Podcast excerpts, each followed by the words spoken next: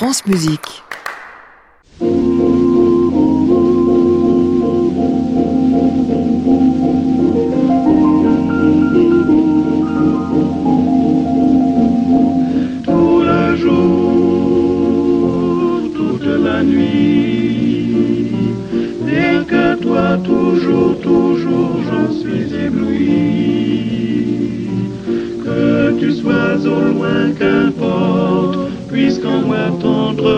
Je t'emporte, oh mon amour, nuit et jour.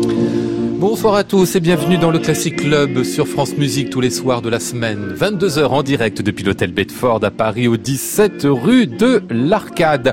On va faire se rencontrer ce soir deux compositeurs. Non, pas tout à fait deux compositeurs, mais enfin des gens qui nous racontent des histoires parce que les compositeurs ils font ça. Ils nous racontent des histoires, parfois sacrées, ce que nous racontera Sébastien Dossé, parfois des histoires merveilleuses à base de mondes perdus et de cités imaginaires, ce que nous contera de son côté Guillaume Connaisson. Nous sommes ensemble pour cela jusqu'à 23h. Bienvenue à tous dans le Classic Club.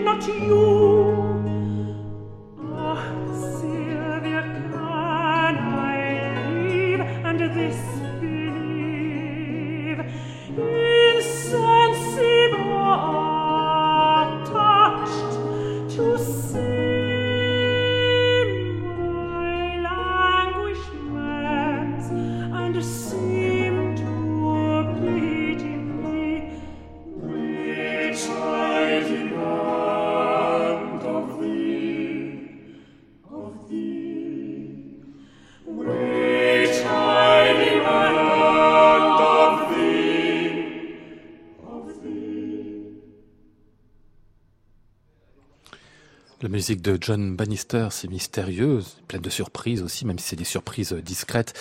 Elle est ici chantée par Lucille Richardot. C'était l'ensemble correspondance mené par Sébastien Dossé sur votre euh, dernier disque, enfin leur dernier disque, je ne me suis pas encore adressé à mon invité. Perpetual Night, cher Moudi, dont on avait parlé il y a quelques mois avec vous, Sébastien Dossé. Bonsoir. Bonsoir. Euh, Lucille Richardot, inutile de rappeler qu'on l'adore, hein, enfin tout le monde l'adore, vous particulièrement. C'est vous qui l'avez découvert d'une certaine manière, non Quand même? Euh, Lucille s'est découverte toute seule. Oh, mais quand même. elle était dans, elle est toujours d'ailleurs dans l'ensemble correspondant. Oui, bien sûr. Ça hein. fait longtemps qu'on travaille ensemble, mais euh, Lucille, c'est un, c'est un électron libre. C'est quelqu'un qui a plein de ressources, donc elle travaille aussi avec euh, avec euh, plein d'autres chefs dans d'autres esthétiques. Elle, euh, elle sert la musique contemporaine, elle sert toutes sortes de répertoires. Donc voilà, on a la chance quand elle est là. Et mais elle fait plein d'autres choses. Ah, plein d'autres choses. Il y a quelques semaines, elle était avec Johnny Elliott Gardiner, avec William Christie à quelques semaines de, de distance. Et on a pu se rendre compte dans la salle. Enfin, j'ai cru, j'ai cru, c'est ce qu'on m'a dit en tout cas, qu'elle a un sacré caractère, même pour mener ces deux bêtes-là. Hein. Je pense au John Elliott, qui est pas quelqu'un de facile. Vous confirmez ce caractère de, de Lucille? Ben, Ça fait partie du, du, tout. On choisit pas de prendre la voix ou le caractère. Malheureusement, c'est les deux. Il faut les prendre ensemble. J'espère qu'elle m'entend. avec cette voix sidérante, évidemment, qui peut prendre toutes les, tous les personnages possibles. C'est aussi l'étonnement de la voix de Lucille Richardot, féminine à un moment, masculine à d'autres, et puis plein de personnages au milieu. Bah c'est l'avantage d'avoir un timbre et une présence tellement originale que euh, on cherche pas à comparer. Hmm. Quand on entend une alto euh, chanter à Sis Folbracht et puis ensuite euh, Lucille, on se dit pas c'est plus ou moins quelque chose. Euh, ce qu'elle fait en impose d'une certaine manière totalement et on cherche pas, on cherche plus à comparer. Ouais. Je salue Guillaume Connaisson, bonsoir. Bonsoir. Qui est venu nous rejoindre déjà, compositeur. vous aimez la voix, Guillaume? Tiens, je vous ai jamais demandé ah bah, ça. Passionnément. Passionnément, oui. oui. Hmm. Dans, les voix baroques aussi, vous avez. Bien sûr, bien Parce sûr. Parce que certains, certains compositeurs ont, ont, parfois une sorte de réticence avec le baroque en disant, c'est pas des voix d'aujourd'hui.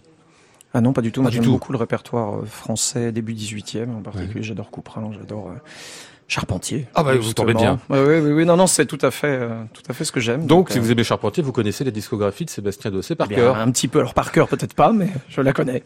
Parce que Charpentier, vous l'avez bien servi. On va en parler dans un instant avec vous, Sébastien, à l'occasion de ces histoires sacrées euh, qui viennent de paraître chez Harmonia Mundi. Vous nous rappelez ce que c'est qu'une histoire sacrée? Ça remonte pas à Charpentier, le genre lui-même, hein? Bon, le, le, le, le, genre, c'est quelque chose qui, euh, qui naît de, de, de la contre-réforme, de l'idée de, de se servir des histoires de, de la Bible, de l'Ancien Testament, de, de, de les actualiser d'une certaine manière en les rendant euh, euh, vivantes à la manière d'un théâtre. Mmh. Donc c'est Carissimi, le grand, le grand illustrateur de ce genre à ses débuts à Rome. Et puis c'est quelque chose qui essaime un tout petit peu jusqu'à se transformer jusqu'à aujourd'hui en, en oratorio. C'est le principe d'un oratorio de, de, de se servir d'une histoire sacrée ancienne et euh, de la mettre en musique et de la raconter, euh, de l'incarner différemment aujourd'hui. Mmh, avec cette idée quand même sur cette histoire sacrée que le théâtre doit exister, mais dans la musique, intégralement dans la musique. Alors intégralement dans la musique, oui, mais euh, il, il, il, se peut que ces, ces, œuvres, elles étaient aussi euh, une sorte de laboratoire expérimental, euh, parce que dans beaucoup de ces histoires sacrées, en tout cas chez Charpentier, on trouve des sortes de, on pourrait dire presque des didascalies ouais. dans les manuscrits euh, qui, vont, qui vont dire la scène est à Rome ou euh, tel personnage prend tel objet. Ah oui. Donc on a vraiment ce, mmh. cette interrogation sur le fait que cette musique, en tout cas pour certaines de ces histoires sacrées, elle ait été euh, le, le, aussi une, une représentation mmh. Au sein des églises probablement, mais euh, une manière en tout cas d'incarner euh, un texte qui est totalement différent euh, des textes ordinaires de la messe ou de motet, qui, qui restent d'une certaine manière abstraits parce qu'ils ne sont portés que par la musique, même si elle est dramatique. Et, c'est pour ça d'ailleurs que vous avez fait appel à Vincent Huguet pour créer une sorte de mise en espace très élaborée autour de ces histoires sacrées. Bah, disons que comme il y a ça dans les dans les partitions, dans le de, de, à travers la main de Charpentier, on voit cette, ce potentiel-là. L'idée c'était d'expérimenter euh, comment est-ce que on pouvait passer d'une version de concert à véritablement une représentation mmh. dans une église avec des décors, avec des costumes, avec une, une réelle construction dramaturgique. Et, euh, et c'était, je pense que c'était un pari euh, euh, que moi j'ai adoré faire parce que ça nous permet aujourd'hui, enfin en tout cas euh, comme on l'a enregistré là, euh, de, de jouer cette musique-là de manière totalement différente euh, d'une version concert qu'on aura fait euh, qu'on mmh. aurait fait trois ans avant. Alors pour découvrir ces histoires sacrées de Marc-Antoine Charpentier, ce disque, un premier extrait.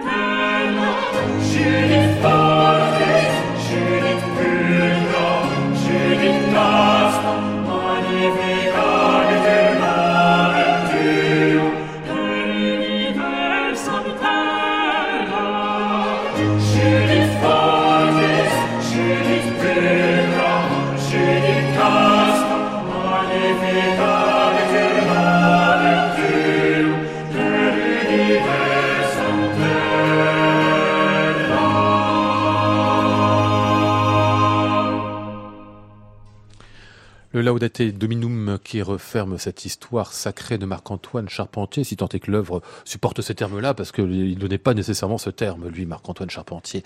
Judith, donc, chantée par euh, Caroline Veynantz, avec l'ensemble correspondance de Sébastien Dossé. Je ne vais pas euh, préciser encore que dans ce coffret, il y a bah, trois disques en réalité, deux audios, et puis un DVD qui permet de voir justement le spectacle que votre ensemble correspondance a fait avec euh, Vincent Huguet. Ce qu'on entendait ici, c'est surprenant parce que c'est la toute fin de cette histoire. Judith qui est quand même euh, bah, euh, sombre, sanglante même. Mais à la fin, évidemment, elle a tué le méchant, donc elle est toute contente. Elle peut louer son Seigneur. On est content avec elle, hein, Sébastien Dossé. Bah oui, c'est une, une chanson très simple, mais euh, qui est. Euh, et je pense que c'est ça fait partie de cette manière de, de composer la musique, parfois extrêmement théâtrale, extrêmement expressive, dramatique, et puis des choses aussi très simples qui Ouais. peuvent se retenir facilement. Et c'est le cas de cette chanson parce qu'elle revient à plusieurs reprises, et c'est presque quelque chose qu'on va retenir après un spectacle comme ça. Et c'était l'idée de ces, euh, de ces histoires sacrées, de de, partir heureux dans ce cas-là. Oui, et puis de donner, de, comment comment dire, de, de, de marquer les esprits Donc on les marque sur le temps de, de la représentation, mhm. mais aussi on leur laisse quelque chose en tête qui continue de tourner et qui permet de réfléchir, de continuer de, de, de décanter cette histoire. Mhm. Beaucoup de personnages féminins dans les histoires sacrées qui sont ici. Judith, Cécile, Madeleine, bon il y en a d'autres aussi, mais comme si finalement l'exemplarité passait par le, le personnage féminin. Alors, je pense que ça vient de beaucoup de, de, de, de la commanditaire de ces, euh, de ces œuvres-là, puisque c'était Manuel de Guise, la, la patronne de, de, de, Charpentier, sa mécène, et euh, c'était un, un, profil très atypique dans le, dans, enfin, dans, dans le Paris du XVIIe siècle, parce qu'elle avait une sorte d'indépendance très très forte euh, et financière parce qu'elle était la descendante euh, d'une très grande lignée et euh, plutôt fortunée. Et puis et puis une, une forme d'indépendance intellectuelle où à la fois elle était très religieuse elle était très, très pieuse, pieuse et puis en même temps passionnée d'art passionnée de musique passionnée d'art italien passionnée de philosophie. Elle entretenait une cour avec les plus grands penseurs du, du temps. Donc cette cette cette cette, cette indépendance indépendance-là, on la retrouve dans les, les sujets qu'elle commande à Charpentier, qui sont assez originaux pour l'époque, puisqu'elle met en avant euh, des grandes figures féminines mmh. euh, des Écritures, euh, que ce soit des saintes ou, euh, ou des personnages de la Bible, euh, à titre d'exemple. Ah ouais, euh, la vertu, le courage, vertu féminine dans ces, dans ces œuvres-là est d'autant plus forte, en effet, qu'on ne les attend pas sur, a priori sur, sur des femmes, en tout cas à cette, à cette époque-là. Euh, L'historicus, c'est qui? C'est le narrateur? C'est ça. Hein c'est le voilà, c'est c'est le, le, ce narrateur qui va euh, faire se dérouler l'action à un certain rythme. Ouais. Euh, et ce narrateur, il est parfois une personne unique qu'on va retrouver tout au long de euh, de de, de, de, de l'histoire. Parfois, c'est tantôt un soliste, tantôt trois, tantôt tout un chœur. Mmh. Euh, donc c'est l'écriture généralement, elle est plus varié euh, que ne le suggère le livret. Ouais, le dispositif fait penser, bien sûr, si on veut avoir un grand exemple, aux passions de Jean-Sébastien Bach, même chose, quelqu'un qui raconte une histoire, l'historique pousse ou l'évangéliste de l'autre côté, Exactement. et puis le cœur qui, enfin, le, je vais dire, le cœur commente. Non, le cœur, il exprime très souvent, en fait, les, les passions qui vont être celles de, de l'auditeur aussi. Oui, c'est très varié, parce que parfois, ce cœur, il a le rôle justement de, de, de, de l'historicus. C'est lui qui va raconter euh, la transition d'un épisode à l'autre. Parfois, il va incarner euh, tout un peuple les Assyriens, euh, les mmh. Juifs. Euh, parfois, il passe de l'un à l'autre.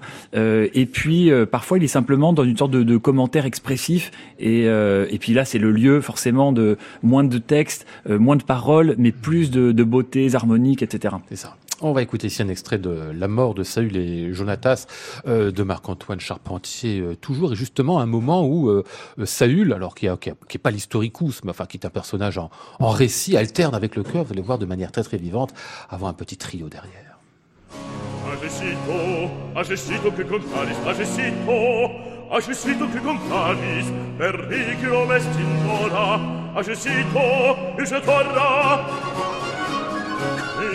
Peloponnique sevi Hippius hostis onnique fevit Vinax candor onnique tenet Viniam clamor onnique sonat Periculum est in hora Agesito, se jetora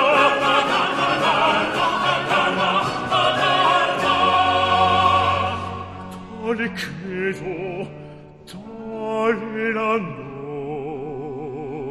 vite me, stassito, stassito si per me, et interfisse me, Nemisi, mi lo probio, se si disse claris et manibus ostium, ex enim languens per, et mori et mori nec meo Agessito, agessito che contanis, agessito, agessito che contanis, ad equenim tota est in me, anima mea.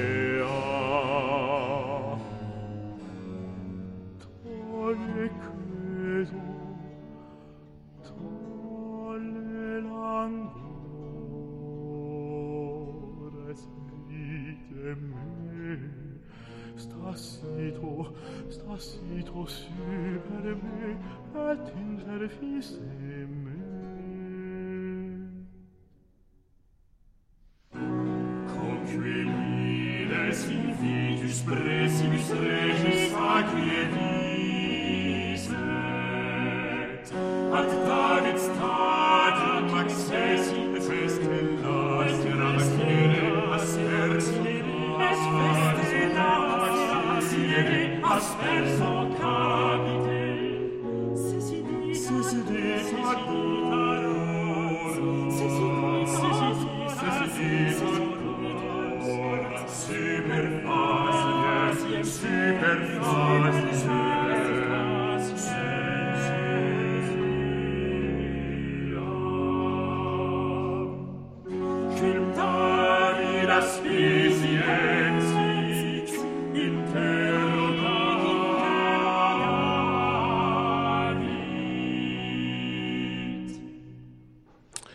La mort de Saül et Jonatas de Marc-Antoine Charpentier, Sébastien Dossé, l'ensemble correspondance. Alors dans le petit extrait qu'on vient d'entendre, juste là évidemment c'était plus, euh, pas comment dire, plus calme, plus éthéré. Mais ce qu'on avait juste avant, et parfois c'est souvent le cas dans ces, dans ces pièces telles que vous les restituez, euh, Sébastien Dossé, une forme de sauvagerie dans cette musique. Hein, qu'on aurait tendance parfois à voir euh, Charpentier comme un, comme un compositeur tellement, tellement mesuré, tellement fin, tellement subtil. Mais il y a quand même de la, de la force, de la passion là-dedans.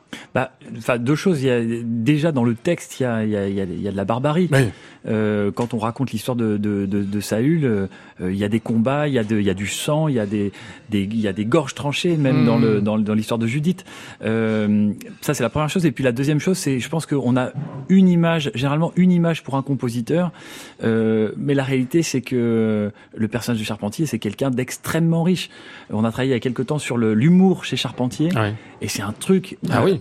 incroyablement éloigné de ce qu'on imagine du, du compositeur de musique religieuse. C'est quelqu'un qui peut être complètement euh, de- premier degré, euh, euh, d'une certaine forme de, de, de, de- de- comment dire de, cocasserie, une, une, une sorte de, cynisme aussi qui peut être très fort, notamment quand il écrit sa propre épitaphe et qu'il la met en musique. C'est c'est je pense que c'est une personnalité complètement atypique aussi dans la variété des caractères qu'il propose et, euh, et souvent on réduit euh, on, on- on donne une image à un compositeur mais on sait on sait que la réalité est beaucoup plus euh, riche et subtile Surprenant cette idée d'humour chez Marc-Antoine Charpentier. J'aurais euh, accordé tout un tas de choses, mais pas ça, non euh, Guillaume les- Connaisson. Les, les plaisirs de Versailles, c'est bien lui, non le- le- Exactement. le- et ça, c'est un divertissement, par exemple, complètement délirant. C'est une sorte d'enfant les sortilèges du, du- exactement du la fin du 17e avec des personnages, des allégories, comme on faisait beaucoup. Et là, on voit beaucoup, je trouve, l'humour de, de la légèreté de cette musique. On est, bah, on est presque dans l'opérette à certains moments, enfin dans, dans ce qui sera après l'opérette. Je trouve que c'est c'est une pièce assez, assez étonnante. Et d'ailleurs, on l'a joué. Et, et puis, euh, et puis aussi, Charpentier, il a été le, le, le, le, le- le grand euh, collaborateur de la Comédie Française pendant des années. Donc, le, les intermèdes, euh, le rapport au théâtre italien, tout ça, c'est, je pense que c'est quelque chose qui l'a nourri, qu'il a certainement sorti de, euh, de- peut-être d'une nature qui était on peut imaginer un petit peu réservée, et il, est- il a été amené à faire des choses tout, tout à fait en dehors de son champ de, euh, de, de confort. Ah ouais. Euh, Guillaume Connaisson, qu'est-ce qui vous attire dans cette musique-là que vous disiez tout à l'heure que vous aimiez la musique de Marc-Antoine Charpentier? Vous allez me dire, c'est toujours difficile de dire oui, pourquoi un exactement ce que je vais vous dire.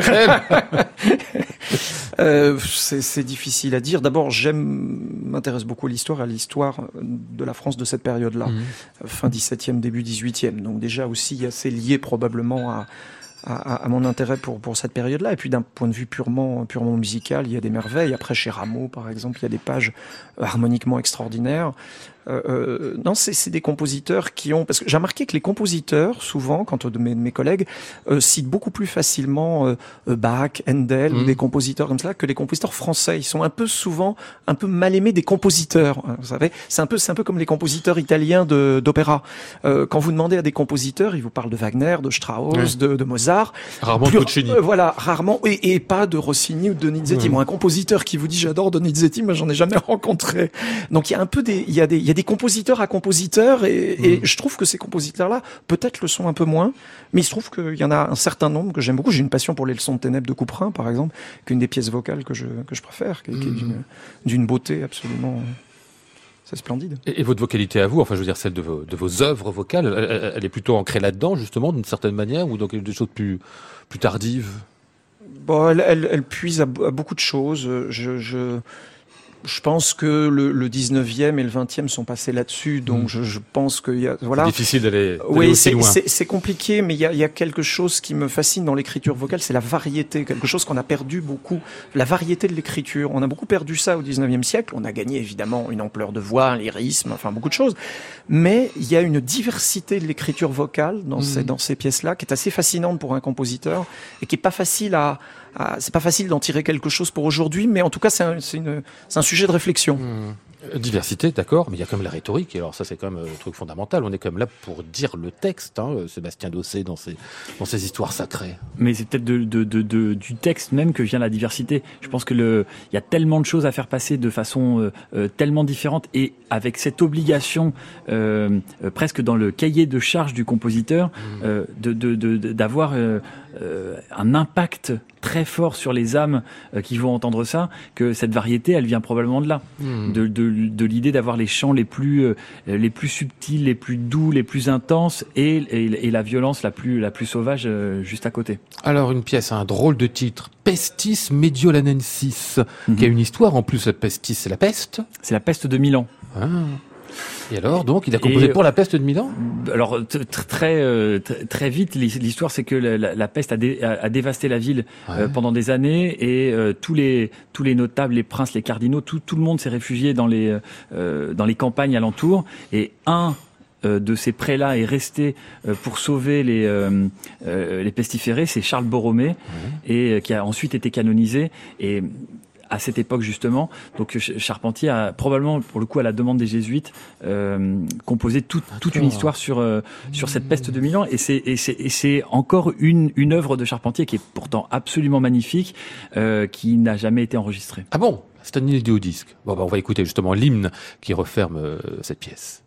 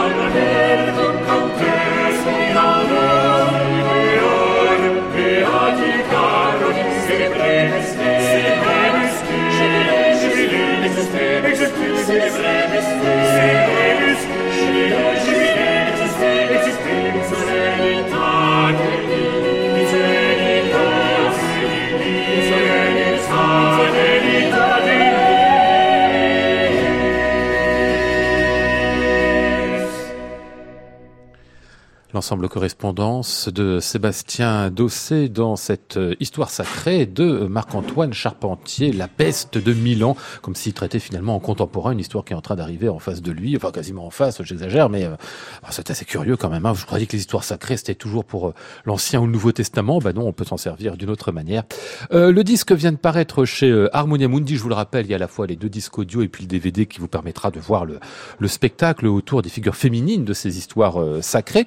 Et puis euh, Sébastien Dossé, votre actualité, c'est aussi un sacre à venir, le sacre de Louis XIV que vous allez euh, quoi restituer, réinventer dans quelques dans quelques semaines? Alors plutôt réinventer que restituer parce que le le, travail c'était d'abord tout un travail scientifique sur euh, tout ce essayer de savoir tout ce qu'a été ce sacre de, de, de Louis XIV. Donc c'est trois jours en 1654 à Reims, tout ce qui s'est passé, tous les cortèges, tous les tapis, tout tout tout, tout ce qu'on a installé, construit dans l'église pour la, la transformer totalement. Euh, et puis tout ce qu'on peut savoir sur la musique, c'est-à-dire peu de choses. Euh, Parce qu'on n'a pas de trace de son, c'est parce que alors on a des gravures qui montrent un peu qui étaient les musiciens qui ont participé. Ouais. Euh, donc ça, on peut avoir une idée de des effectifs presque. Euh, on peut avoir une idée aussi de quels textes ont été chantés. Parce que dans, dans les relations qu'on a de, de ce sacre, on a des indices là-dessus. Et puis ensuite, c'est tout un, tout un jeu de. Après ce Parce jeu, ne sait pas quelles pièces ont été jouées en fait, c'est ça? Alors on ne sait pas quelle pièce ni quel compositeur. Euh, mais donc après ce travail d'enquête, c'est un travail presque de d'hypothèse, de se dire euh, tiens cette musique, euh, même si elle est anonyme, euh, elle est dans un style qui serait assez vraisemblable pour une occasion comme celle-là. Le texte correspond et donc c'est c'est tout un programme un peu un peu inouï et expérimental de, de musique voilà des années 1650 avec beaucoup de, je crois essentiellement des choses inédites et, et puis toute une toute une scénographie aussi pour mettre en en, en, en œuvre tous ces musiciens-là qui sont organisés euh, euh, avec beaucoup de musiciens de l'ensemble, mais avec euh, l'évocation des grands corps de la musique de Louis XIV jeunes, puisqu'il n'avait que 16 ans à l'époque, avec l'écurie, la chambre, la chapelle, et puis une maîtrise d'enfants qui va dans chaque ville euh, être la maîtrise de la ville. Donc à Caen, Ah oui, en fonction de votre tournée, vous aurez des musiciens différents, donc Exactement. amateurs, et, mais qui seront différents à chaque fois. Alors, amateurs, ce sont des enfants et qui travaillent euh, dans le cadre d'une maîtrise, donc on, on- c'est quasiment de jeunes professionnels Ah oui, oui, oui. et d'un très bon niveau. Et, euh, et donc à Lyon, à, à Caen et à Versailles. Et, il faudrait les travailler avec eux à chaque fois, du coup. Eh oui, Ah oui, non, mais c'est une sacrée aventure quand même, hein. c'est ça qui est génial. Et puis risqué parce que vous savez pas quel musicien vous aurez quand vous allez tomber dessus. Mais en même temps, c'est- beau de trouver des gens euh, avec lesquels on va pouvoir travailler comme ça en quelques jours avant de faire un spectacle. Bon, très bien. Le sacre de Louis XIV de l'ensemble correspondant, ce sera donc à suivre à Lyon à la chapelle de la Trinité le 23 juin, les euh, 14 et 15 juin à Versailles à la chapelle royale et le 18 juin au théâtre de Caen. J'ai fait une erreur sur les dates. Oui, 23 mai à Lyon. 23 mai à la chapelle de la Trinité à Lyon, pardon, je me suis planté. Et euh, dernier spectacle, alors là c'est de la version de concert, mais ça peut être très bien aussi. Matthew Locke, sa psyché, ce sera euh, au Midsummer Festival du théâtre euh, d'Ardelot le, le 29 juin. Ça me dit quelque chose, ça c'est vous qui l'avez fait la psyché déjà? À la psyché, Jamais. personne ne le. Je crois Ah qu'il y a eu un Ça disque dans les années comme ça. 80, Ah bon? Mais c'est une œuvre complètement euh, inconnue. Or, historiquement, c'est un truc de fou, puisque c'est l'invention de l'opéra anglais. Le premier opéra anglais, c'est pas Didon aîné Ouais. euh, de Purcell, c'est pas Vénus et Adonis de John Blow, c'est en 1675 cette psyché qui est composée par Mathieu Locke, donc le- un des maîtres de Purcell, sur un livret français euh, de Corneille, euh, Molière et Quinault. Ah. Donc c'est vraiment une J'ai dû lire les histoires de la musique, en complètement, fait, ouais, complètement atypique Ah, et, et dont il manque beaucoup de musique, mais mais on s'empresse évidemment de de la compléter. Hmm, euh, Psyché de Mathieu Locke, ce sera le 29 juin au théâtre d'Ardelot. Classic Club, Lionel Esparza, France Musique. Guillaume Connaisson va passer à vous et à ce Lost Horizon, l'horizon perdu, hein, c'est ça, je, je traduis bien, je, Oui. je fais nul en anglais, mais là comme ça c'est... C'est pas très difficile. Mais en fait, c'est traduit les horizons perdus dans la traduction française, à vrai dire. Ah c'est ça, d'accord. Il y a un pluriel, on a gagné un pluriel. Ah bah, si vous faites ça, je suis déjà perdu en anglais quand on, quand on fait des singuliers et pluriels normaux, donc c'est bon. Euh, deux disques qui paraissent en coffret chez Deutsche Grammophon. C'est Stéphane Deneuve qui est à la baguette, qui a déjà enregistré votre dernier, qui, qui défend votre musique énormément.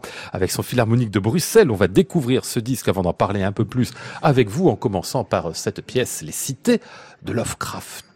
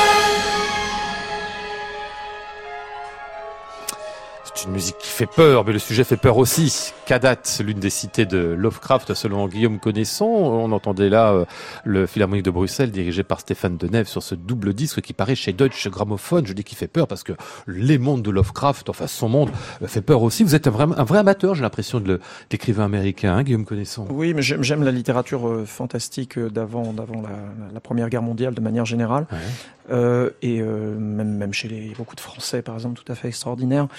Mais, euh, mais oui, il est, il est, il est fascinant. Je l'ai, je l'ai, je l'ai lu euh, encore une fois dans mon, dans mon adolescence. je l'ai, j'ai- ça m'a fait écrire une, ma première pièce d'orchestre d'ailleurs, Ah oui quand j'avais 15 ans, Mhm. qui était sur Lovecraft, qui s'appelait Oniris, cette pièce.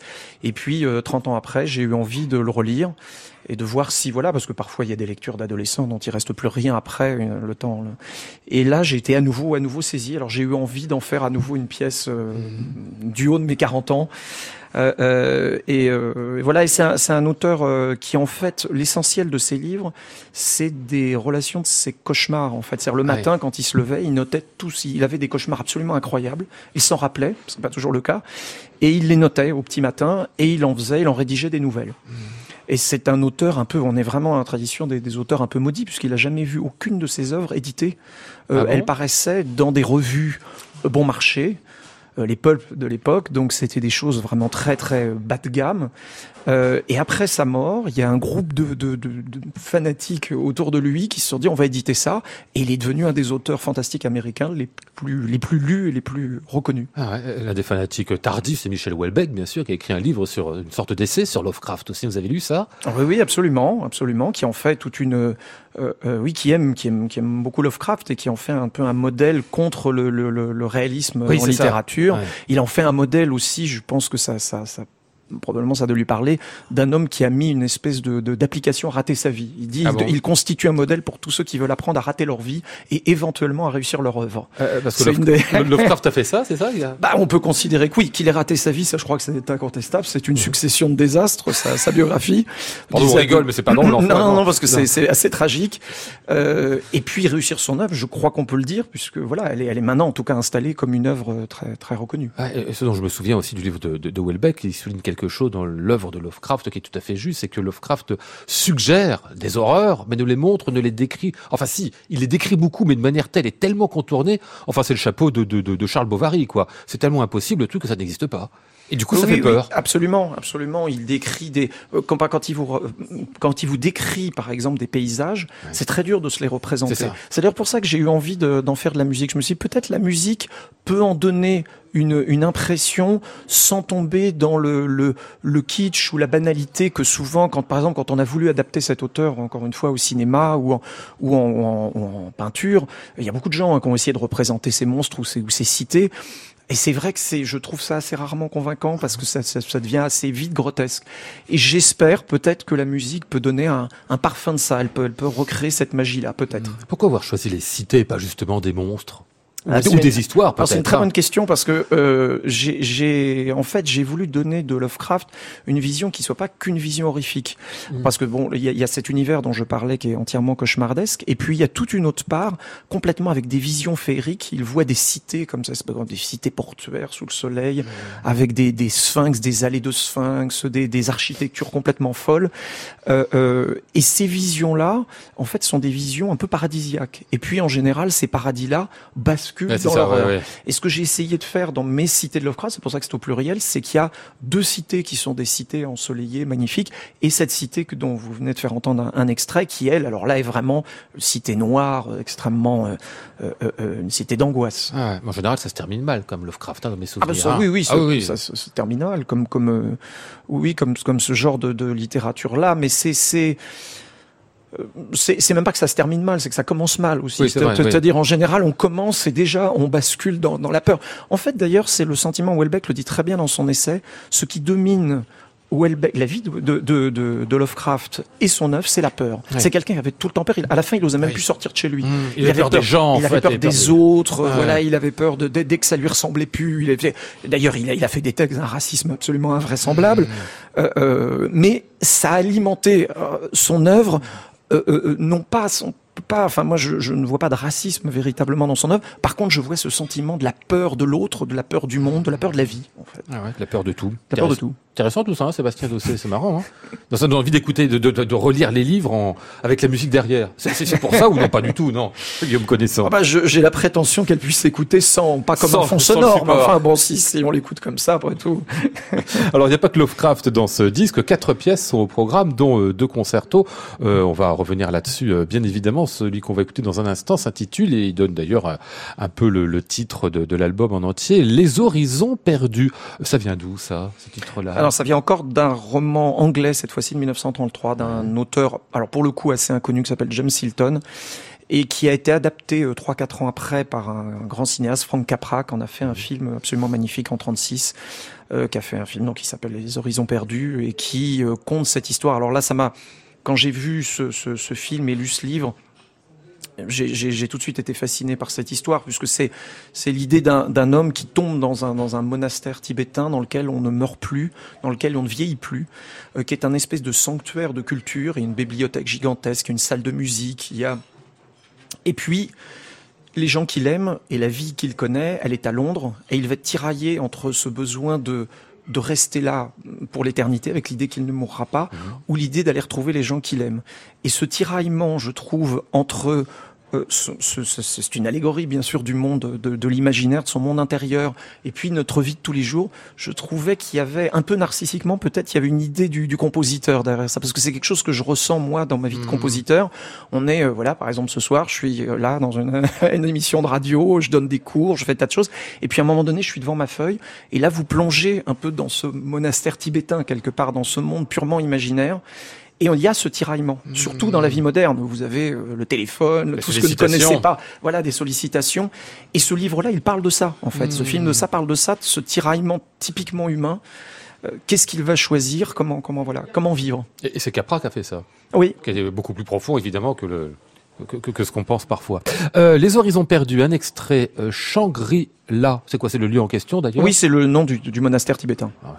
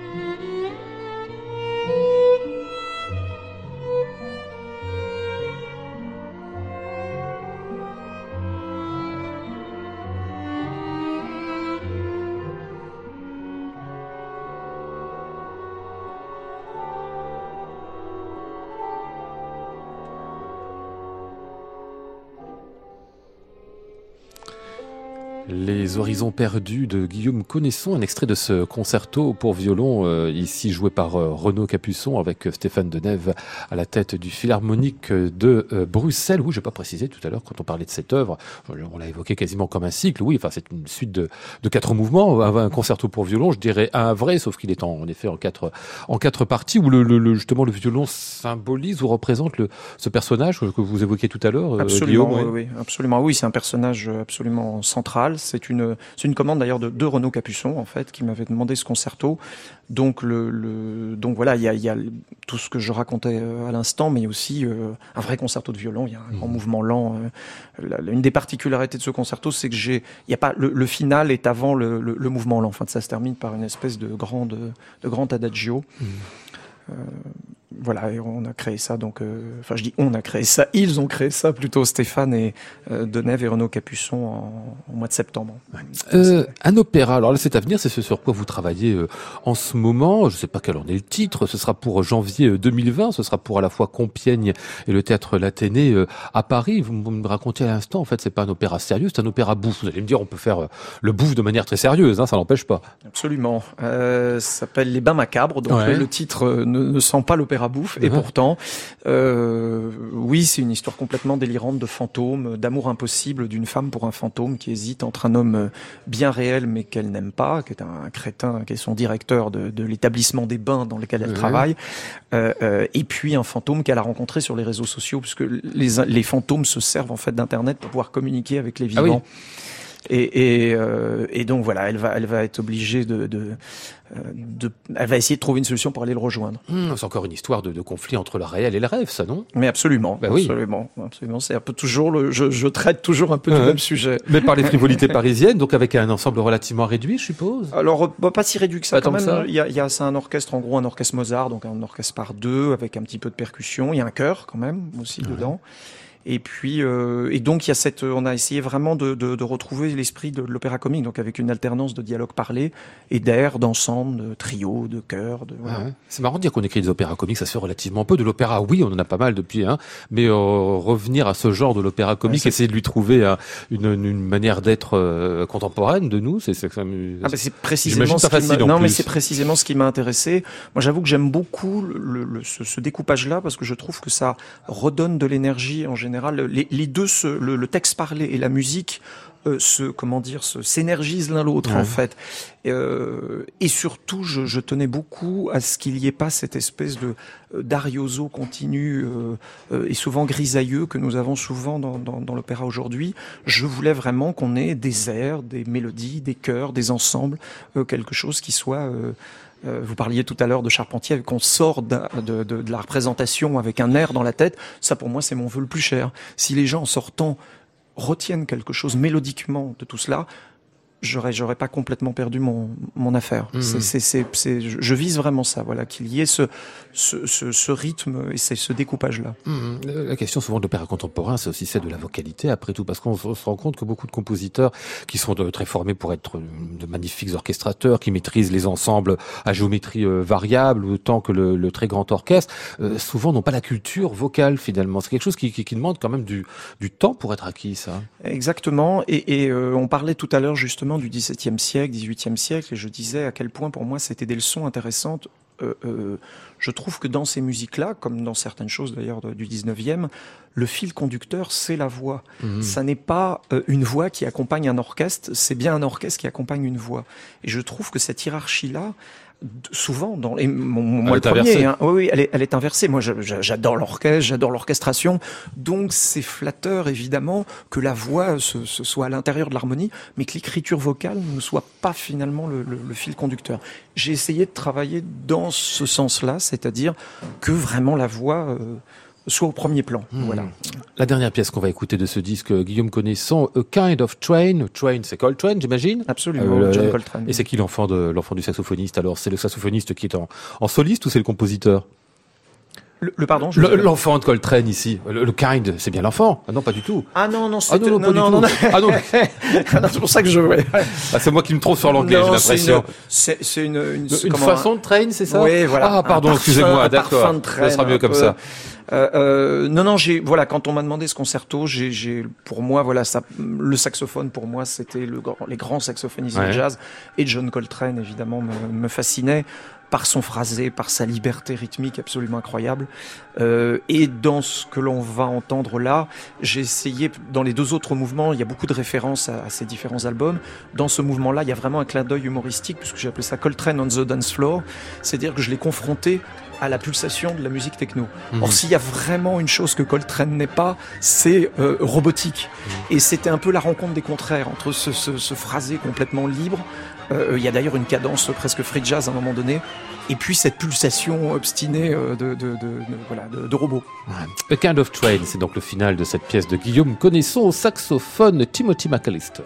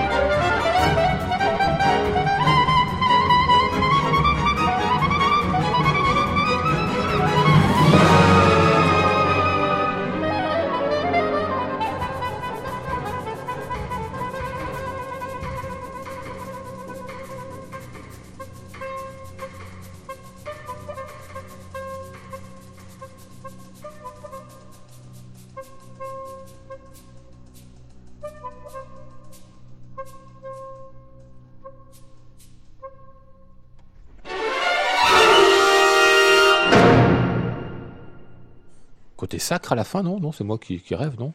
Oui, peut-être. Oui, vrai, peut-être, bon, on entend toujours ce qu'on a envie d'entendre. hein.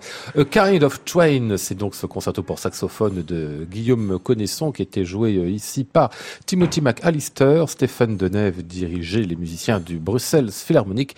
Le double disque vient de paraître chez Deutsche Grammophon et je vous rappelle une dernière fois euh, l'ouvrage euh, discographique euh, de Sébastien Dosset de l'ensemble Les Correspondances autour des histoires sacrées de Marc-Antoine Charpentier. Cela, cela vient de paraître chez Harmonia Mundi. Merci messieurs de notre visite. Merci.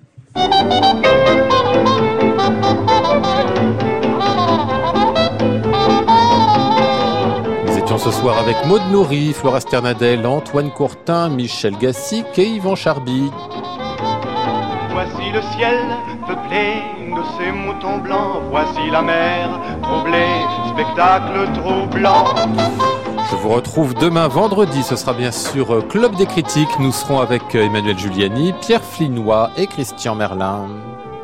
J'entends la ville qui me dit bonsoir et moi sur le quai de la gare, je dis de mon mieux des mots d'adieu. Très bonne nuit à tous, il est tout juste 23h. Voici Anne Montaron pour À l'improviste. À réécouter sur francemusique.fr.